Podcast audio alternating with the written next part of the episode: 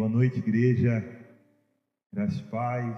Estou muito feliz por essa noite, por ser essa, essa celebração tão especial para nós da Páscoa.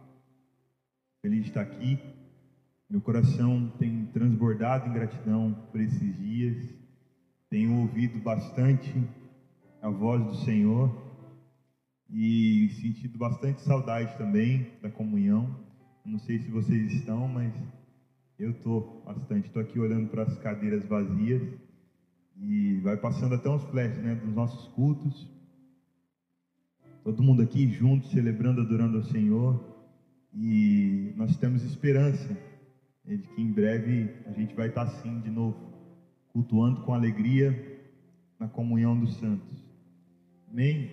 Quero compartilhar com vocês é, uma das reflexões, das palavras que o Senhor tem falado comigo durante esse período algo que tem mexido bastante com o meu coração. E, inclusive, nós vamos ler uma passagem que ela é muito conhecida. E a gente tem um costume com as passagens conhecidas. A gente vai, vai descartando, descartando de repente não, mas nós vamos é, é, perdendo um pouco do vigor, perdendo um pouco da curiosidade de olhar para aquilo que a gente já conhece é, de repente, às vezes nós esquecemos, né? Que a palavra do Senhor ela se renova. Então a gente acostuma com, com a geração que está vindo numa onda de novidades e a gente também está sempre em busca do novo, da palavra nova. Mas eu queria relembrar você disso. A palavra do Senhor Jesus, a Bíblia Sagrada, ela se renova cada dia. Passagens comuns podem transformar o nosso coração, como tem acontecido comigo. Queria que você abrisse em Êxodo, capítulo 32. Dá um tempinho aqui para você achar aí.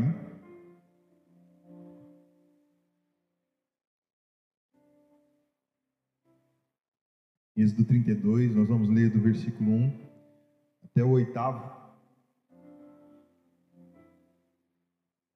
Quem achou, diga cheio. Escreve cheio.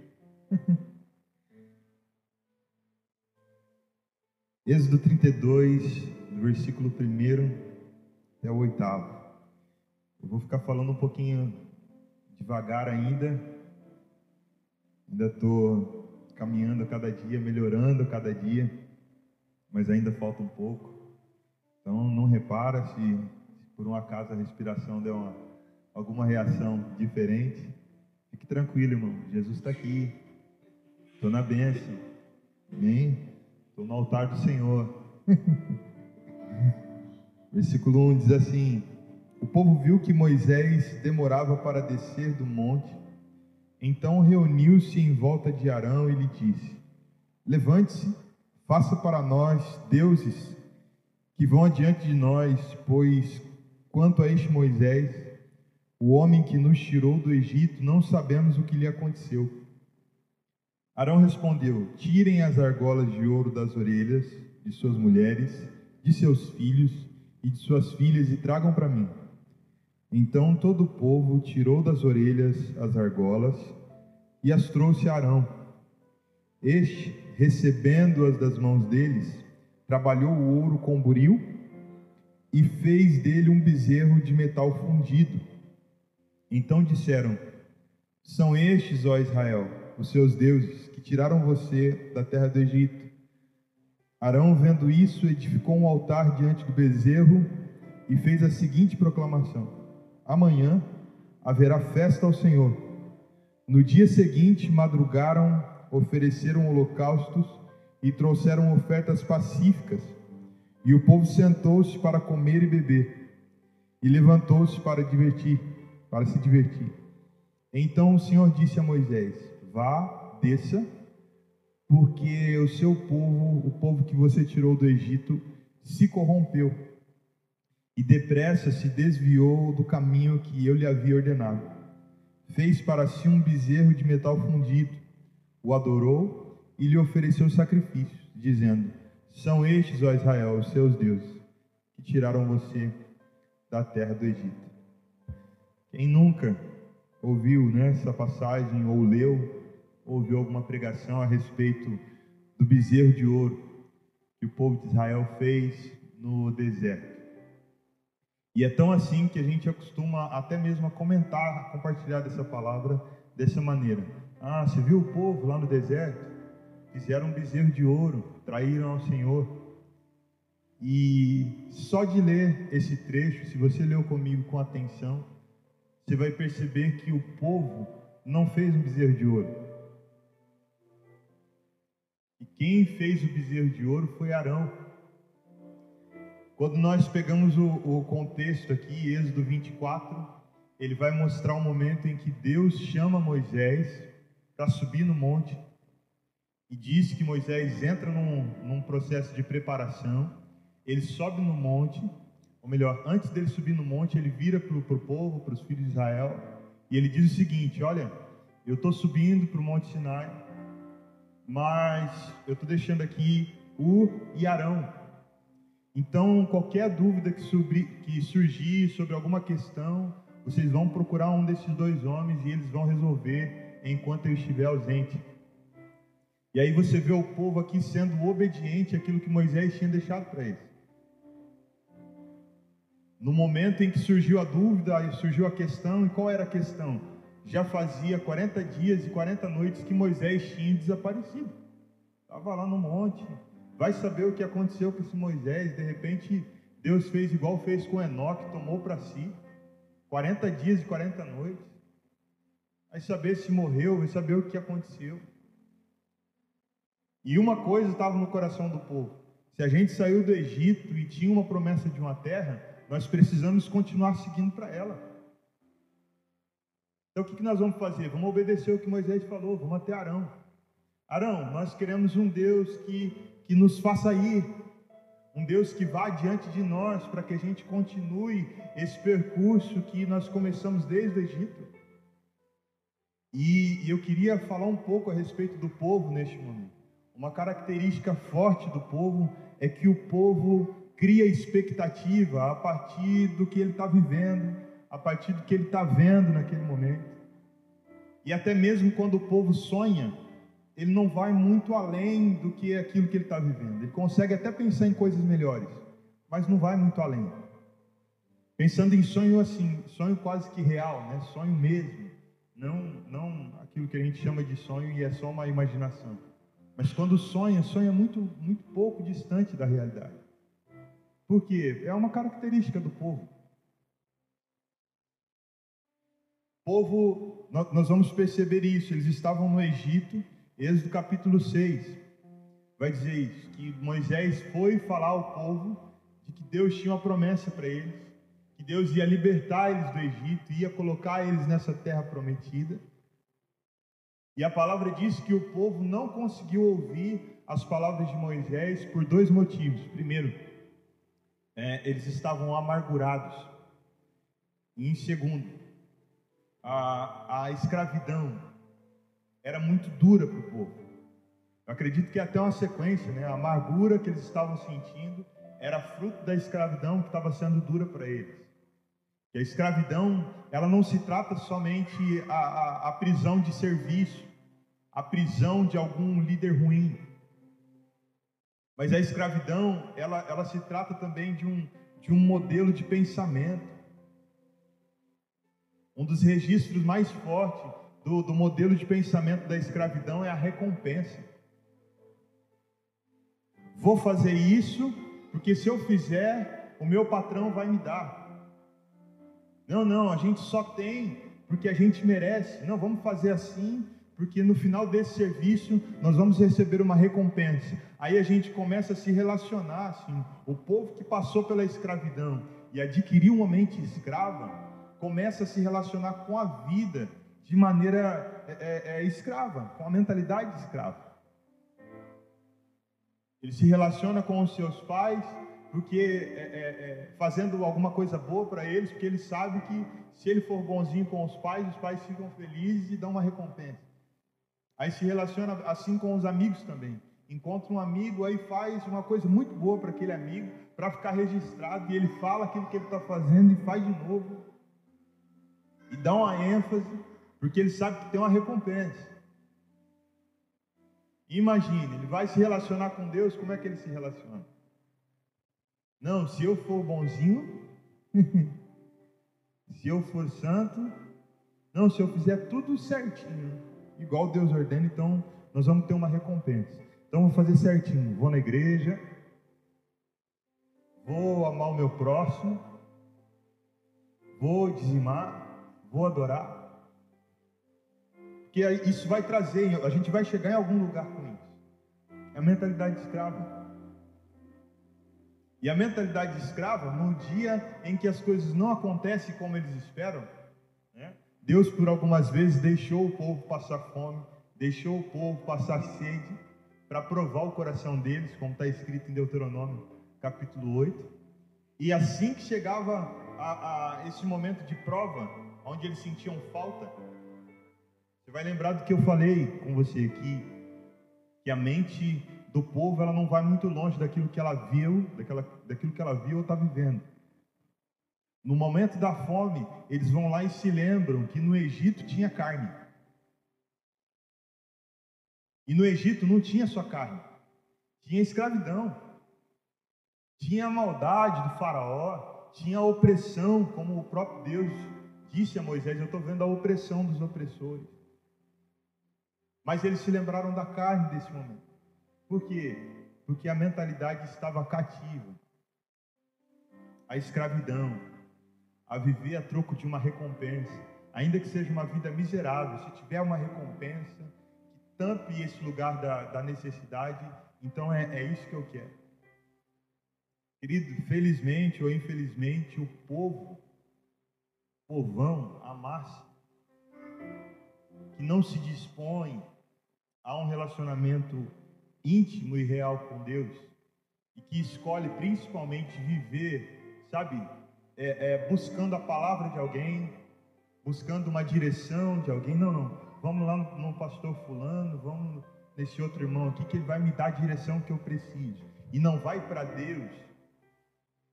Tem uma tendência muito forte a viver uma mentalidade de escravo.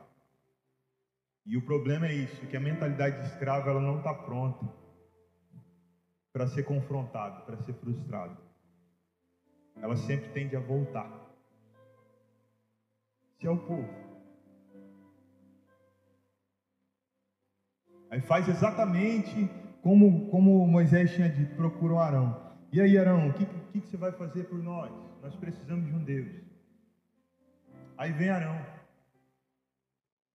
E Arão dá uma ordem para o povo: tira as argolas de ouro de vocês de todo mundo, das mulheres, dos filhos, das filhas, manda para cá, que eu vou colocar no buril aqui e alguma coisa vai sair. E Arão é, é esse cara que está sempre pronto para fazer. Deixa eu voltar com você um pouquinho na história, onde Arão entrou na história. Deus estava começou a falar com Moisés. Moisés estava pastoreando as ovelhas do seu sogro de repente Moisés olha e vê uma sarça que ardia e não se consumia, e ele fica interessado por aquilo que ele estava vendo. E eu gosto de falar dessa passagem, já até ministrei aqui.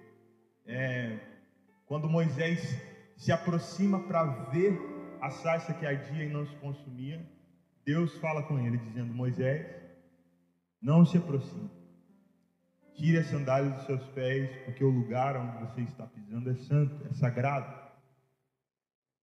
E eu gosto de olhar para esse texto com, com bastante cuidado. O texto diz que Moisés se aproxima para ver. E, e, quando, quando eu fui buscar aqui a respeito desse ato de tirar sandálias, eu não sei se exatamente é isso, mas para mim faz muito sentido. Quando nós lemos no livro de Ruth, Boaz conversando com aquele senhor que tinha direito sobre Ruth antes dele. E esse senhor, ele, ele não faz questão do direito, ele rejeita Ruth e as terras também que estavam envolvidas nesse acordo, que ele tinha direito. Quando ele disse que ele não queria, ah, ah, Boaz tira as sandálias como um ato de, de selo daquele acordo, dizendo: Olha, então já que você não quer, eu vou é, receber Ruth.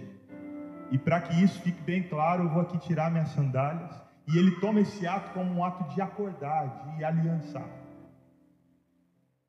E depois que a gente vai lendo a trajetória de Deus com Moisés, de Moisés com Deus, nós vamos perceber que não tem como, querido. Deus queria fazer uma aliança com Moisés. Deus não queria mostrar algo legal para Moisés, não queria dar uma recompensa para ele. Deus quis relacionamento, quis uma aliança. Aí Moisés se aproxima só para ver aquilo que estava curioso. Aí Deus diz: Não, não, vamos fazer uma aliança. Tira a sandália dos seus pés, porque o lugar onde você está pisando é santo, é um lugar de consagração, é um lugar de aliança, não é um lugar de curiosidade, não é um lugar apenas de serviço, mas é um lugar de relacionamento. Aí Moisés se aproxima e Deus começa a falar com Moisés, começa a dizer: Eu sou o Deus de Abraão, Isaac e Jacó. Estou fazendo uma grande obra e você faz parte dela. Você está incluso no que eu estou fazendo. E Deus começa a falar todo o plano para Moisés. E, e, Moisés vai ouvindo aquilo, vai recebendo algumas coisas. Só que chegou no momento onde Deus disse que Moisés ia ter que enfrentar o faraó e falar para ele o que ele estava mandando. Aí Moisés começou a dar alguns passos para trás. Ô oh, Senhor, eu tenho dificuldade para falar, minha língua é pesada. E insistiu tanto nisso que Deus disse para ele: Olha, está chegando aí seu irmão Arão, e ele vai junto com você, e ele então que vai falar. Eu, vou, eu falo para ti, você fala para ele, e ele reproduz para o faraó. Telefoninho. aí Arão chega nessa situação. Você vai perceber que Arão perdeu boa parte do, do relacionamento. Ele chega para fazer. Você vai lendo Êxodo e vai perceber que o momento em que Moisés, ah, ah, em que eles vão fazer o sinal na frente do faraó, de jogar o cajado, que era um sinal também que Deus já tinha feito ali, né, pedido para Moisés fazer, nessa parte do relacionamento, da apresentação. É, é, não é Moisés que, que atira o cajado diante do faraó, é o Arão, foi ele que fez. E aí você vai percebendo que, que Arão, Moisés e todo o povo, eles, eles estão vindo de uma trajetória escrava, onde eles, eles trabalhavam com tijolos, faziam templos, faziam deuses, porque o povo egípcio é um, é um, é um povo de muitos deuses, existe um paganismo muito grande. E Arão vem nessa leva e assume junto com Moisés a liderança, mas não tinha um relacionamento, só tinha a execução. Sabe, queridos, nós estamos vivendo um tempo onde de fato está havendo separação entre aqueles que servem na casa de Deus e aqueles que estão servindo o Deus dessa casa. E o que vai sustentar a gente é o quanto nós servimos ao Deus da casa, não só na casa de Deus, no serviço. A resposta para os dias de hoje, a resposta para as decisões que nós estamos tomando ou precisaremos tomar, ela não está no serviço que a gente faz, ela está com Deus que quer se relacionar conosco. É, alguns estudos dizem que, que Moisés é um homem, é o homem mais próximo de Jesus na Bíblia. Aí nós vamos vendo alguns acontecimentos bem, bem parecidos. Mas para mim, uma das coisas mais fortes é, é, a maneira como Deus quis se relacionar com Moisés. Ele quis se revelar para Moisés quem ele era. Conversando com o pastor Hugo, até mandei para ele um versículo é, de, de, de Êxodo, capítulo 6, acho que era o versículo 3, que diz assim: Deus dizendo para Moisés: é, é, Abraão, Isaac e Jacó, eu me mostrei como Deus Todo-Poderoso, mas eu não fiz conhecido a eles o meu nome, eu não fiz conhecido a eles quem eu sou. Aí você vai ver quando Moisés pergunta para Deus: em nome de quem eu vou dizer ao faraó que eu estou indo? Ele diz: fala que é em nome do eu sou. Eu sou o que sou, esse é o meu nome. Deus se revelando como, como, como Ele é. Daqui a pouco vai começar a fazer um pouco mais sentido para você. E queridos, eu não, eu não quero falar mal do povo, não quero falar mal de Arão, Pelo contrário, quero olhar para eles e, e enxergar o exemplo daquilo que eu preciso ser e também daquilo que eu não preciso, não devo. Está aqui, está registrado aqui, não é nem para a gente julgar, mas é para a gente observar e saber o que é a vontade de Deus para nós. Amém? E então, quando, quando surge esse momento, Arão, não, que não participou de toda essa parte relacional que Moisés tinha com Deus, mas só participou do fazer. Quando chega o momento de dar uma resposta para o povo, eu acredito que, que a resposta de repente seria que fazer outro Deus, que, que fazer um, uma imagem nada. Não, não, nós vamos esperar Moisés descer. A gente não vai tomar passo nenhum. Lembra lá na frente, quando, quando Deus disse que vai mandar um anjo para acompanhar o povo para a terra prometida? Moisés fala assim: não, nós não vamos sair. Não nos faça subir deste lugar, se o Senhor não for conosco. De repente, esse era o posicionamento.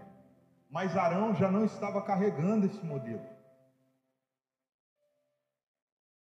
E aí nós vamos analisando também essa trajetória, queridos, e nós vamos perceber que o povo não estava querendo um novo Deus. Eles estavam querendo alguém que pudesse representar a direção diante deles.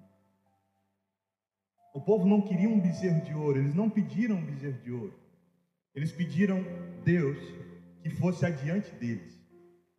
E nós vamos perceber na, nas Escrituras também que Arão não fez um outro Deus para eles, ele fez uma imagem do mesmo Deus.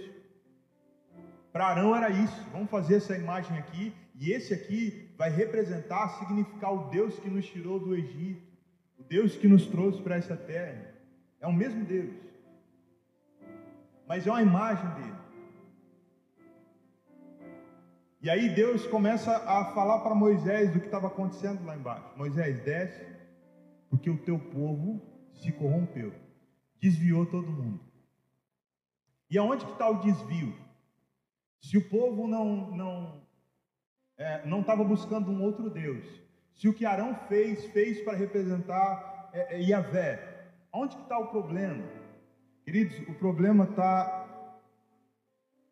em, em o povo olhar para aquilo que Arão tinha feito, bezerro, e conseguir levar essa situação numa boa. Se esse agora é o nosso Deus, tudo bem.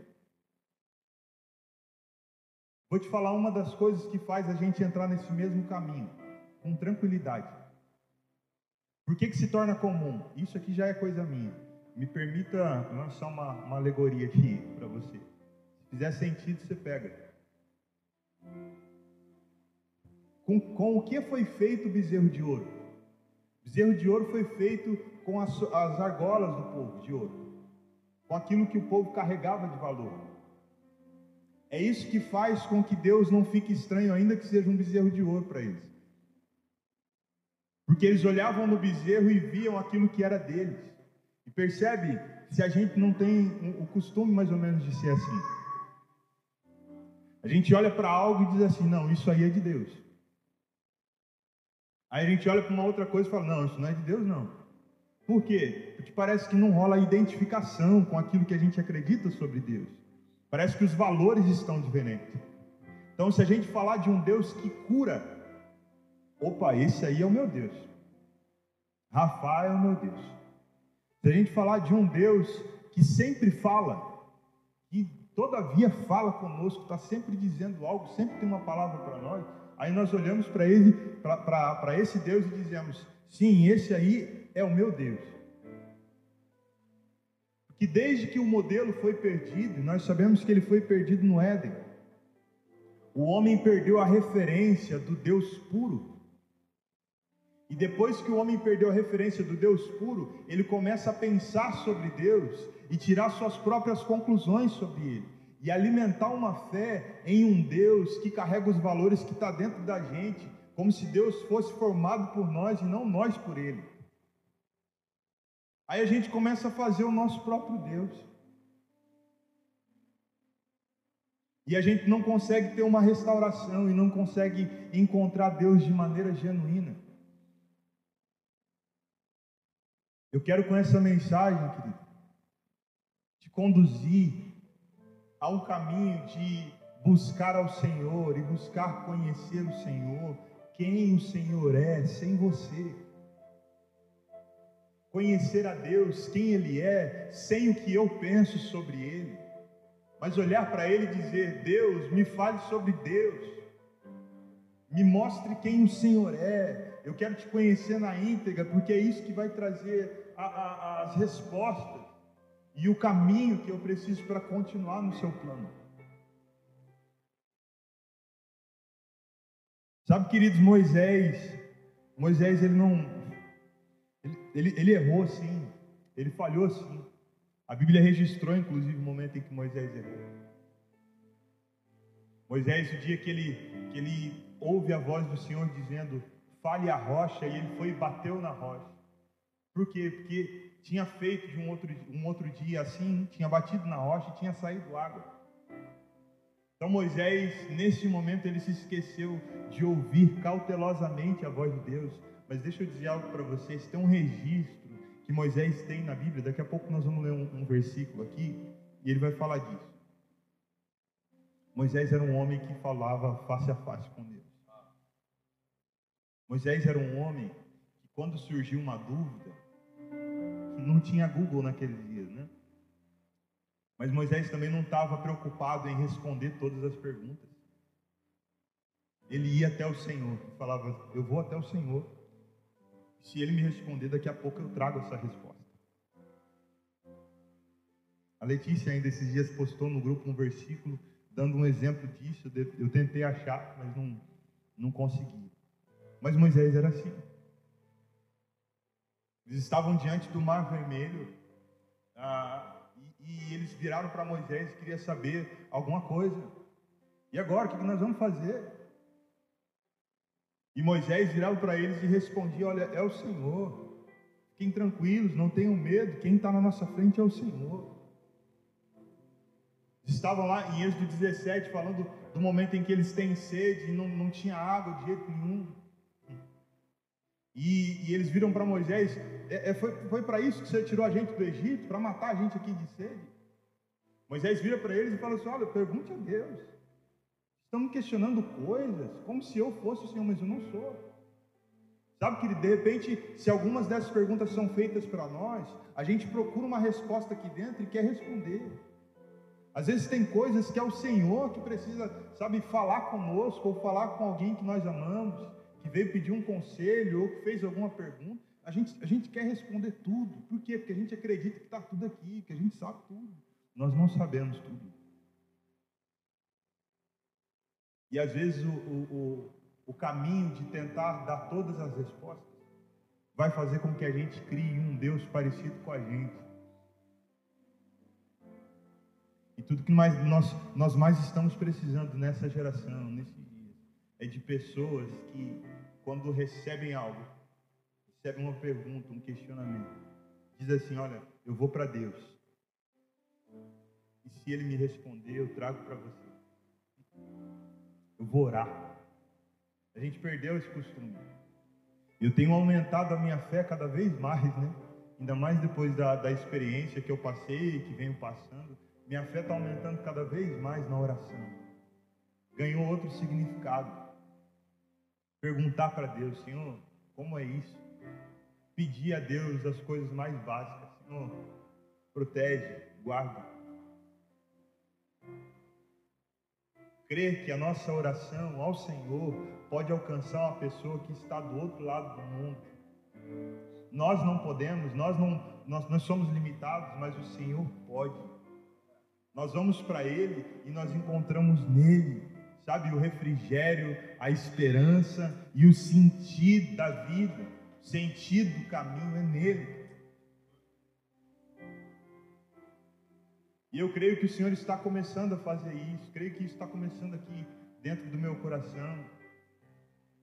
E o meu desejo é que isso comece também no seu coração, sabe? Um, um, um arder por quem o Senhor é, por conhecer a Deus, receber dele, sabe, genuinamente, Senhor, eu quero a Ti, Eu quero a tua palavra, quero a tua voz. Eu não vou inventar, eu não vou pegar um caminho, eu não vou substituir.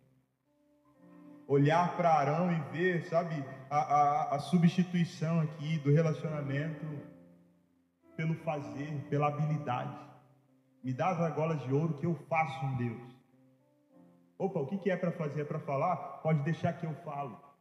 É para cantar? Deixa que eu canto. Aí nós vamos percebendo o quão é fácil a gente trocar, sabe, os caminhos estreitos de relacionamento com Deus pela nossa habilidade de fazer as coisas. Ah, não preciso de tanta unção, não preciso tanto buscar assim o Senhor. Por quê? Porque eu tenho a habilidade de fazer, deixa comigo. Não, querido, não deixa não. deixa não. Esses são dias onde pessoas genuínas vão ser luz. Pessoas que buscam a Deus de maneira genuína vão ser luz neste mundo, vão ser luz na casa. A maior resposta que nós precisamos hoje pode ser que ela não esteja nem aqui dentro, nem no Google, mas ela está no lugar que nós entramos quando dobramos o nosso joelho de maneira, sabe, pura e dizemos: Deus, fala comigo. Sabe, nós precisamos restaurar esse modelo. Nós precisamos restaurar essa, essa forma, esse modo. É o meu desejo, sabe? Quero até, até sinto a vontade de, de profetizar sobre a nossa casa origem. Homens e mulheres que se prostram diante de Deus para buscá-lo genuinamente.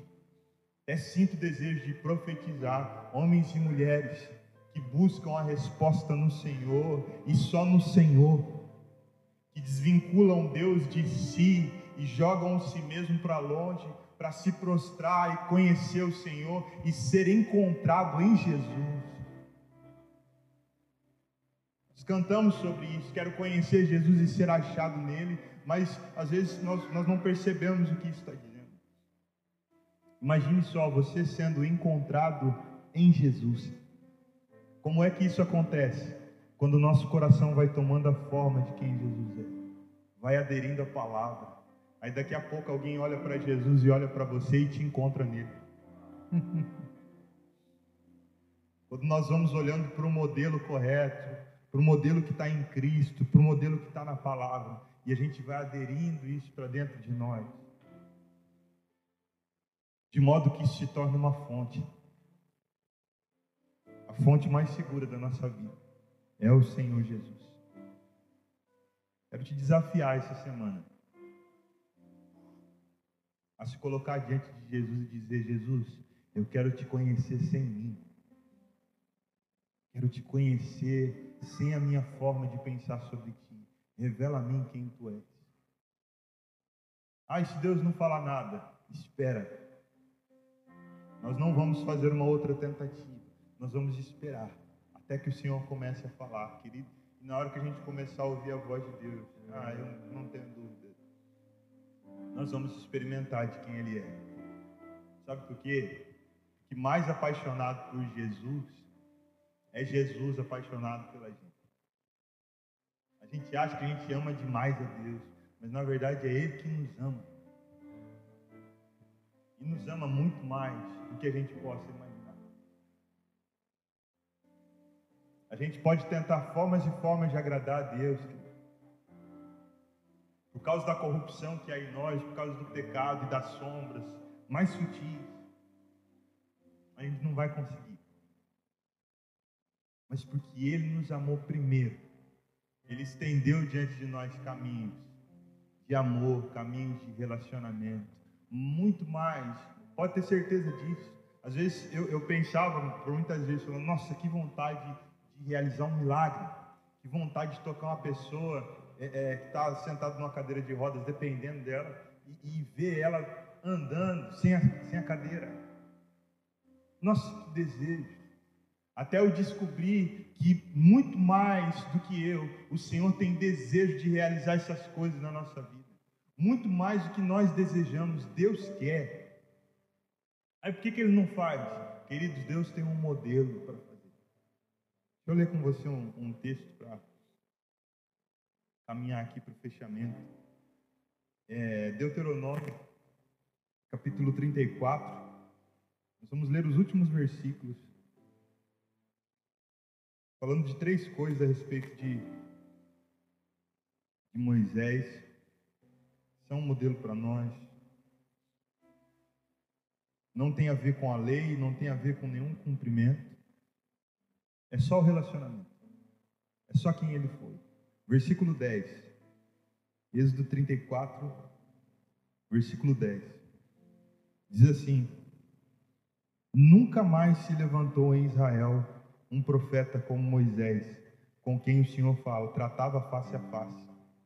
Nunca houve ninguém que fizesse todos os sinais e maravilhas que, por ordem do Senhor, ele fez na terra do Egito a Faraó, a todos os seus oficiais e a toda a sua terra.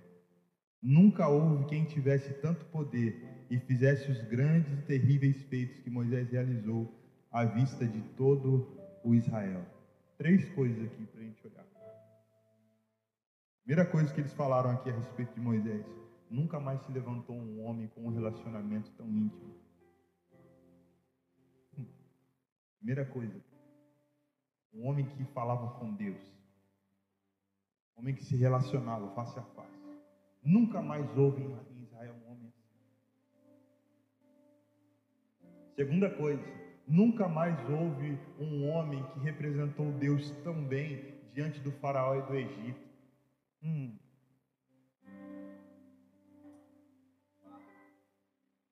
Nunca mais houve um homem que chegou diante do mundo e representou Jesus como esse cara representou.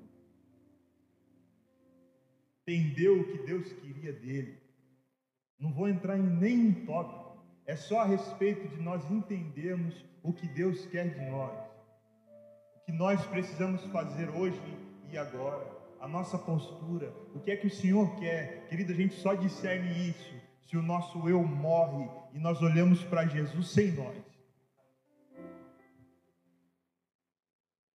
Para representar o Senhor, para ser um embaixador do reino dos céus diante do mundo.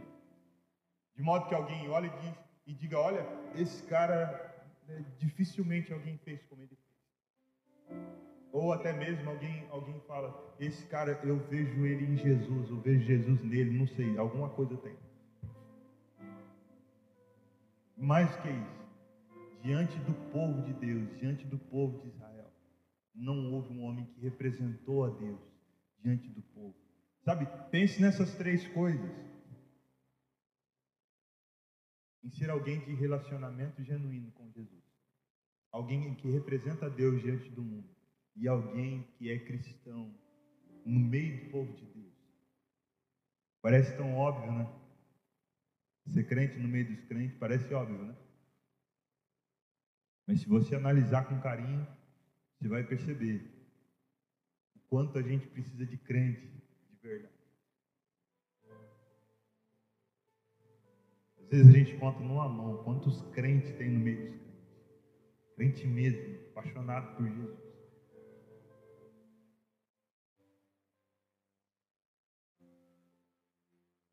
São dias, querido, onde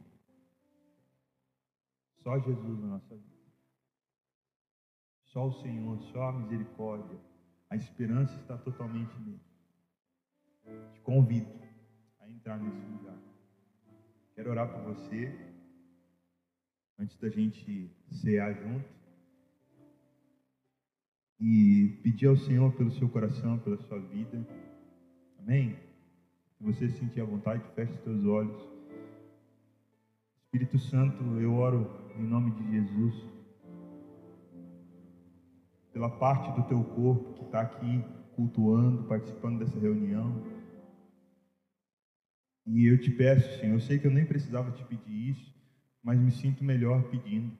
Aonde o Senhor encontrar um, um coração de portas abertas, um coração quebrantado, ah, Senhor, faz morada. Faz morada. Os corações que ouviram essa palavra, e por um toque teu estão decididos a te conhecer de maneira mais genuína. Oh Espírito Santo, realiza algo. Opera o teu poder, opera o sobrenatural, ainda hoje. Aquece os corações, ó Pai, aquece os nossos corações. Nós te pedimos, Espírito Santo, para que toda mancha, toda corrupção, não falo nem a corrupção do homem, porque nós sabemos que isso só vai ser mudado é, quando a gente receber um, um novo corpo.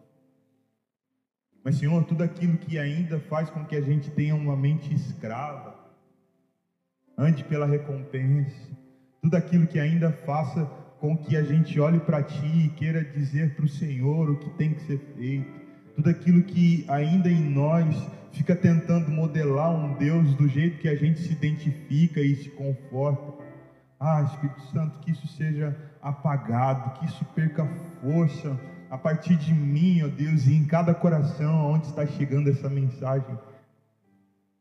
Senhor, e que o caminho para te conhecer e te encontrar de maneira genuína seja aberto diante de nós. Que só sobre o Senhor. Que o Senhor brilhe na nossa vida. Nós desejamos a vida Zoe. Nós desejamos a vida no Espírito, plenitude do Senhor em nós. Nós queremos te conhecer e sermos achados no Senhor, sermos encontrados em Ti. Restaura, Senhor, o Teu modelo em nós. Sim, nós oramos a oração que o Mestre nos ensinou que, que venha o teu reino e que seja feita a tua vontade, na terra como é no céu, no vaso de barro que somos nós, como é no céu. O que nós cremos, ó Deus, que a tua vontade ela é boa, ela é perfeita e ela é agradável. Faz-nos te conhecer. Restaura em nós, ó Deus, a tua vontade, para a glória do seu nome. Amém. Amém. Nós vamos fazer aqui o momento da ceia. Vocês estão preparados aí? Vocês estão com pãozinho, suco de uva ou não? Queria ler. Não vou ler um, um versículo de ceia, vou ler um versículo de Páscoa. Queria ler esse do 12. Alguns versículos.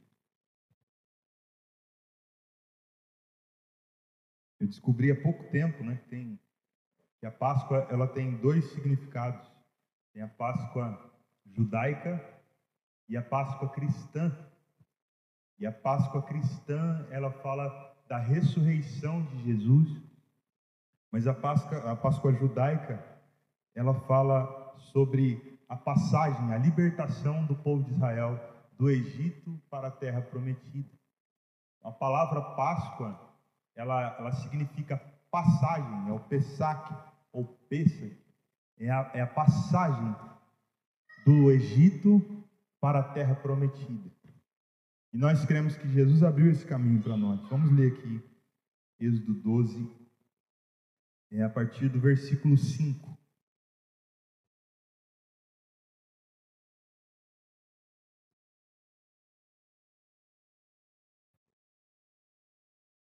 Êxodo 12, 5. Diz assim: O cordeiro será sem defeito, macho de um ano, podendo também ser um cabrito. Vocês guardarão o cordeiro até o décimo quarto dia deste mês. E todo o ajuntamento da congregação de Israel o matará no crepúsculo da tarde. Pegarão um pouco do sangue e o passarão nas duas ombreiras e na viga superior da porta, nas casas em que o comerem Naquela noite comerão a carne assada no fogo, com pães sem fermento e ervas amargas. Não comam é, do animal nada cru, nem cozido em água, porém assado ao fogo, a cabeça, as pernas e as vísceras.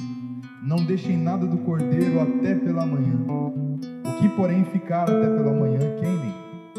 É assim que vocês devem comê-lo, já prontos para viajar. Pegou isso não? Vou ler de novo, hein? É assim que vocês devem comê-lo, já prontos para viajar, com as sandálias nos pés e o cajado na mão. Comam depressa. Essa é a Páscoa do Senhor. Amém.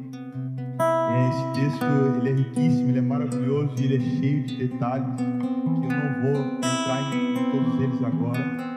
Eu quero dar ênfase, principalmente a versículos que nós lemos agora. Queridos, é tempo de nós estarmos prontos. É tempo de nós vivermos com esperança, vivermos como quem espera o Senhor, vivemos como quem espera o grande dia. É tempo de nós estarmos com as sandálias nos pés e o cajado na mão e preparados e comendo do cordeiro por completo.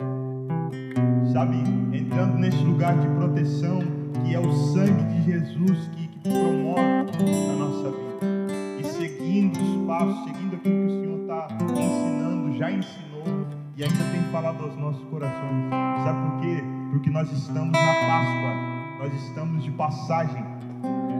O Senhor já promoveu a passagem para nós na ressurreição, aqui falando da Páscoa cristã. De fato, a ressurreição de Cristo é um caminho que Deus promoveu para nós. Quê? Porque antes não tinha mais jeito. O pecado nos condenou à morte. O pecado acabou nós, nós já não tínhamos por nós mesmos mais como recebermos vida. Mas sabe, o Senhor Jesus veio em carne, viveu a vontade de Deus e se entregou por nós. E quando Jesus morre e ressuscita, ele abriu um caminho para dizer para nós: fica tranquilo, a morte não é o fim. Você vai passar por ela, mas eu ressurgi para abrir um caminho de ressurreição diante de ti. Para restaurar dentro de você a esperança de uma nova vida na eternidade comigo. Portanto, falando da Páscoa judaica, estejam preparados, comendo do cordeiro por inteiro, debaixo do sangue de Jesus, preparados para esta passagem, para a vida eterna com Ele. Amém? Então nós vamos nesta hora.